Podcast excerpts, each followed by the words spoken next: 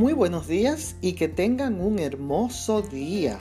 Leemos en el Evangelio de Lucas el capítulo 15 y el verso 8 que dice, ¿o qué mujer si tiene 10 monedas de plata y pierde una moneda, no enciende una lámpara y barre la casa y busca con cuidado hasta hallarla?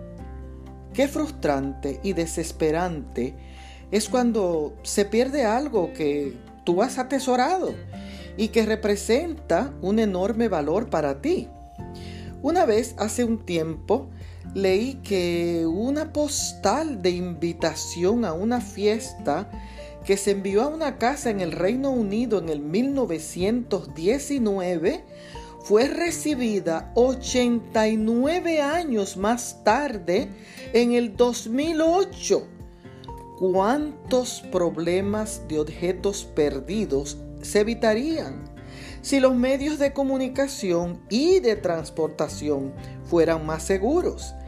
Es interesante, sin embargo, que Dios no tarda tanto para recibir nuestros mensajes en forma de cartas o de paquetes y además no se extravían, porque Dios los atesora, los recibe y contesta. Y se goza con nosotros cuando encontramos lo que se había perdido.